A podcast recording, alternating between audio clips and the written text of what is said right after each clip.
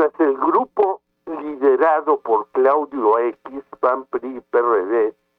sigue deshojando la margarita para decidir quién es su candidato a la grande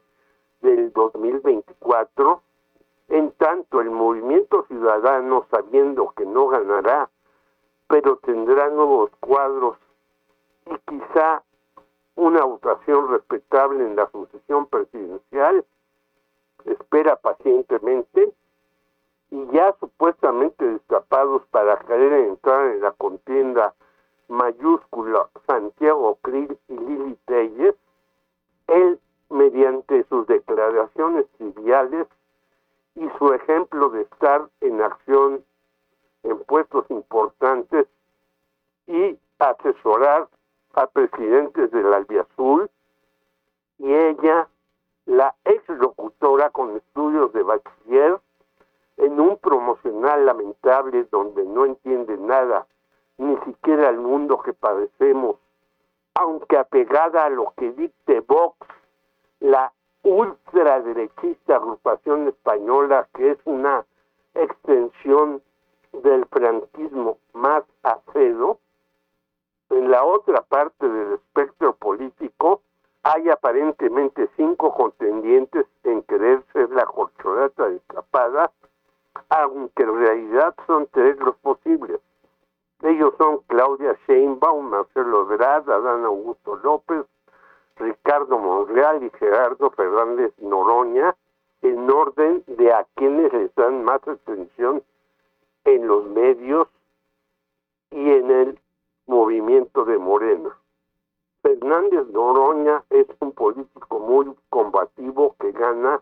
casi todos sus debates legislativos, pero tiene pocas posibilidades. Ricardo Monreal pasó de ser un senador que todos los grupos políticos de su Cámara Legislativa lo veían como conciliador,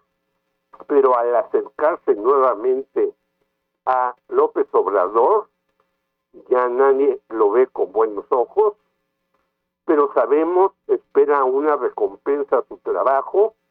y que sigan cuidando a sus hermanos que desgobiernan Zacatecas, principalmente a David, el supuesto mandatario. Así pues, la lucha real es entre Claudia y Marcelo, aunque como antes se decía, Adán puede ser el caballo negro, con todo respeto al color, ya que López Obrador se puede inclinar por él si el enfrentamiento Sheinbaum-Brad se vuelve muy rígido. Ella ha traído como resultado que ya existen grupos de ambos bandos que se dan con todo. Lo mismo en redes,